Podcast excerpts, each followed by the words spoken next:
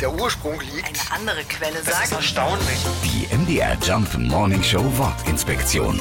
Pfennigfuchser. Eigentlich ist das Wort Pfennigfuchser gar nicht mehr aktuell. Seit die Mark abgeschafft ist, gibt's ja auch den Pfennig nicht mehr. Heutzutage müsste es also eigentlich Centfuchser heißen. Aber wie das eben so ist, manche Wörter halten sich standhaft. Viel spannender zu klären ist ja auch, was der Fuchs mit dem Pfennig zu tun hat. Um es ganz klar zu sagen, nichts.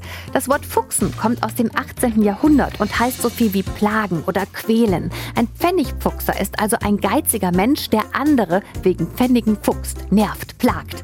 Der Fuchs, also das Tier, ist völlig unschuldig. Die MDR Jump Morning Show Wortinspektion. Jeden Morgen um 6.20 Uhr und 8.20 Uhr und jederzeit in der ARD Audiothek.